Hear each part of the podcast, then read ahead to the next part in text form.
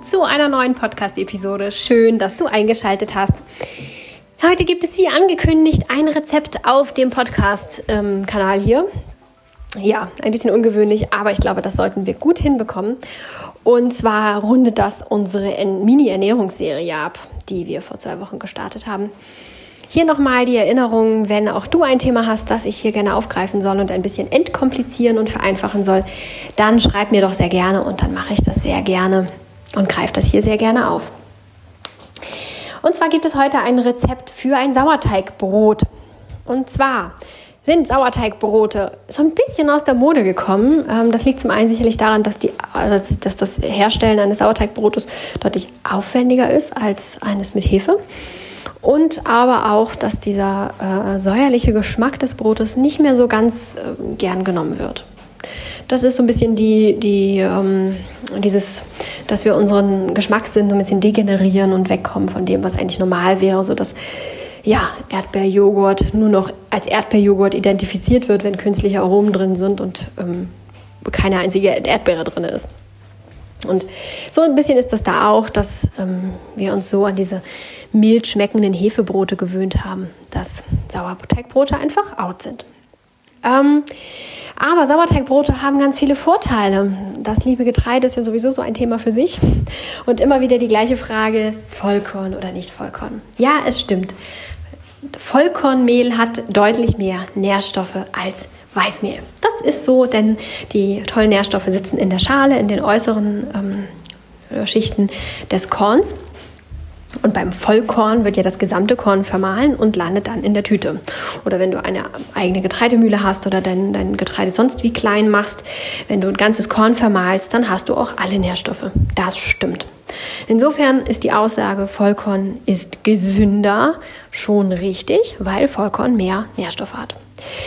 Allerdings hat ähm, Vollkorn auch Antinährstoffe. Es ist so eine Phytinsäure, die da in den äußeren Schichten sitzt. Und das ist sozusagen das Pflanzenschutzmittel, das pflanzeneigene Pflanzenschutzmittel, das äh, die Pflanze da ähm, einlagert, damit es vor Fressfeinden ein bisschen geschützt ist. Sehr clever gemacht. Die Natur ist ja überhaupt sehr clever, so wie wir Menschen ja auch. Wir sind auch Natur. Und so schützt sie sich. Nun ist aber diese Phytinsäure gegen alle Fressfeinde nicht nur gegen irgendwelche Tiere. Und so ist, auch, ist sie auch für uns nicht gesund und schwer bekömmlich. Und nichts, was unser Darm haben möchte. Und je nachdem, wie, ähm, ja, wie gut unser Darm aufgestellt ist, wie fit unser Darm ist, kann es sein, dass diese Phytinsäure auch für unseren Darm zu viel ist. Zusätzlich ist Vollkorn, wie ihr ja wisst, so ein bisschen ähm, verdauungsfördernd und ähm, sorgt dafür, dass ähm, ja, unsere Verdauung schneller wird, zackiger wird und ein bisschen auf Trab gebracht wird. Und das gemeinsam zusammen kann dafür sorgen, dass die Darmschleimhaut zu sehr gereizt ist und wir zu Durchfällen neigen, zu Bauchschmerzen, zu Unverträglichkeiten jeglicher Art. Also müsste man sich dann am Ende wieder fragen, ist Vollkorn dann jetzt so gesund? Mhm. Die Wahrheit liegt sicherlich wieder im Einzelfall. Für einige Menschen ist Vollkorn gut verträglich, weil sie eine robuste Darmschleimhaut haben und es eher brauchen, dieses, äh, diese anregende Wirkung. Und für die ist das dann okay. Ähm, und es gibt aber auch Menschen, für die ist das einfach viel zu viel. Und die reizen ihre Darmschleimhaut so, dass die dann eben halt auch andere Nährstoffe aus anderen Nahrungsmitteln nicht mehr wirklich gut aufnehmen kann und sie dann sozusagen noch Minus machen. Also die Wahrheit liegt wieder im Einzelfall, wie immer. Es gibt kein richtig und falsch für jedermann. Jeder muss da für sich schauen, was da richtig ist.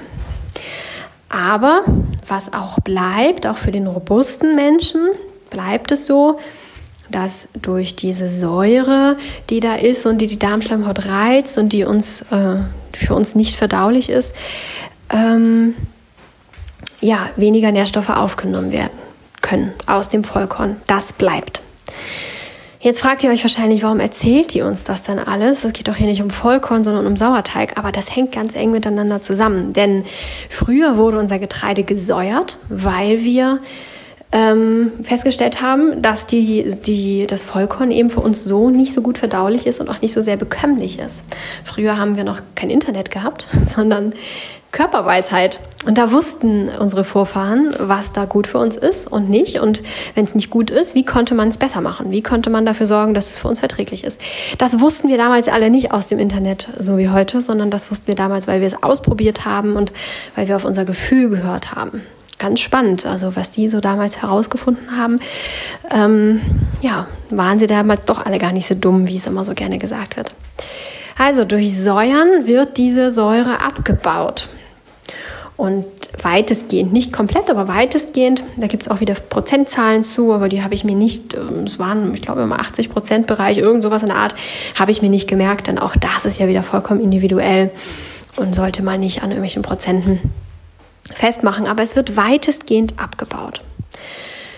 Also ein großes äh, Plus für den Sauerteig, denn der, ähm, das Säuern ist insgesamt auch dafür, äh, zu, dafür da und dafür zuständig, dass wir Getreide besser verdauen können, unabhängig von Vollkorn oder nicht Vollkorn.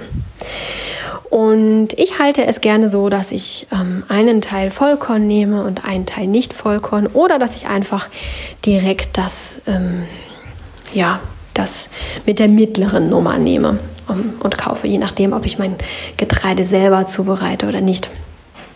Und so gehe ich einen ganz guten Mittelweg zwischen Verdaulichkeit und Nährstoffen. Das ist mein, mein Wohlfühlweg, der meinem Darm derzeit am besten bekommt. Auch das muss man natürlich immer nach der jeweiligen ähm, Konstitution so ein bisschen ausrichten. Nun kommt es dann jetzt zum Sauerteigbrot, nachdem ihr jetzt wisst, warum überhaupt Sauerteigbrot und wo sind da die Vorteile. Sauerteigbrot braucht immer Roggen.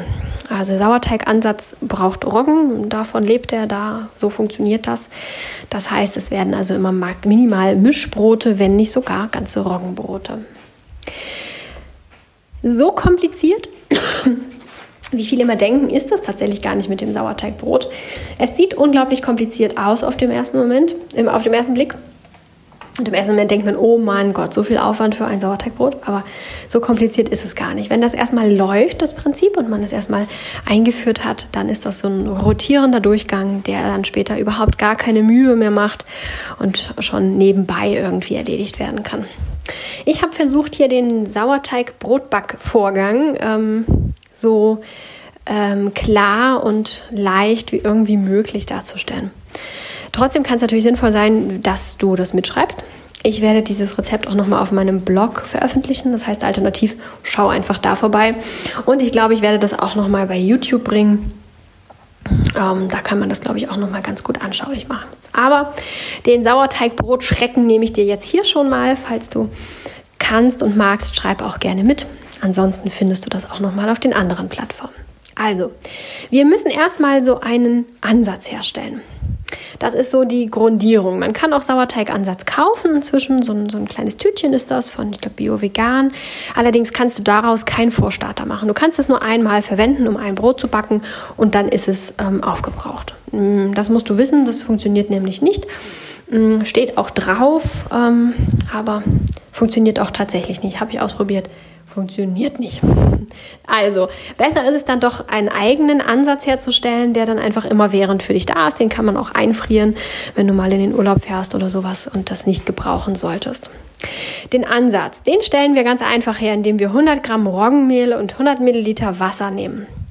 Und das lassen wir dann bei Zimmertemperatur stehen. Und im Winter, wenn es kälter ist, dann bisschen Richtung Heizung stellen. Vielleicht nicht auf die Heizung, es soll nicht kochen, aber eben, dass es so, ein, so eine schöne, warme, muschelige Temperatur hat. Und das machen wir dann drei Tage lang und geben noch die zwei weiteren Tage jeweils auch 100 Gramm Roggenmehl und 100, Gramm, äh, 100 Milliliter Wasser dazu. Ich muss meist noch ein bisschen, je nachdem wie das Mehl ist, ähm, noch ein bisschen Wasser mehr hinzugeben, damit es eben so, ein, ja, so eine breiige Konsistenz irgendwie erhält.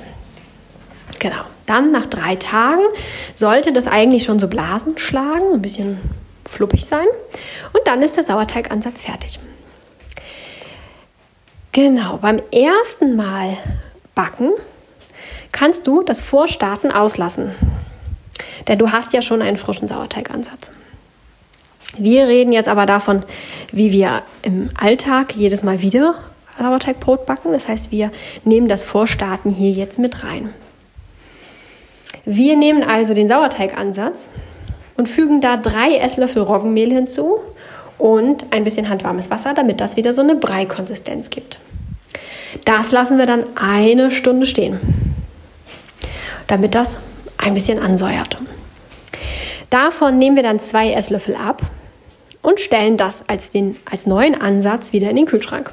Der kann da dann ein paar Tage oder auch ein paar Wochen so stehen und wird auch nicht schlecht und ist dann fürs nächste Mal der Ansatz.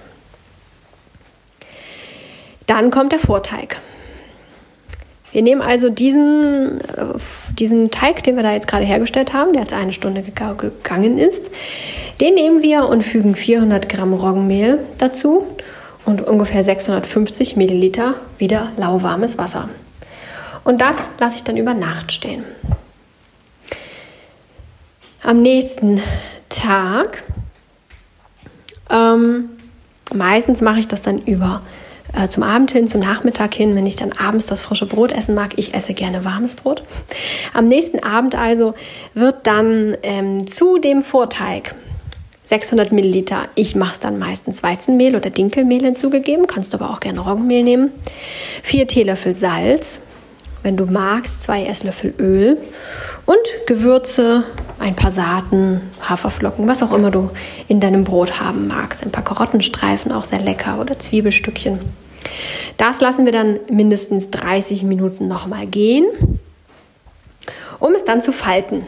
Das ist ein Brot, das so ein bisschen weicher ist, ein bisschen geschmeidiger ist. Es unterscheidet sich doch schon vom Hefebrot in der Konsistenz.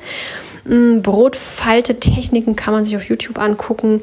Ich mache da immer gar nicht so ein riesen Prozedere draus. Ich knete das nochmal so ein bisschen durch und falte das so ein bisschen so, dass es eine, ähm, ja, eine kompakte Masse ergibt und fertig. Und dann lasse ich das stehen, bis es sich verdoppelt hat. Das dauert je nach Zimmertemperatur maximal vier Stunden, kann aber auch schon mal nach zwei fertig sein. Und dann darf es schon gebacken werden. Und zwar lasse ich das ein paar Minuten, so zehn Minuten auf hoher Stufe, so 220 Grad backen und dann nochmal so 40, 45 Minuten bei 180 Grad. Und dann ist das Brot schon fertig.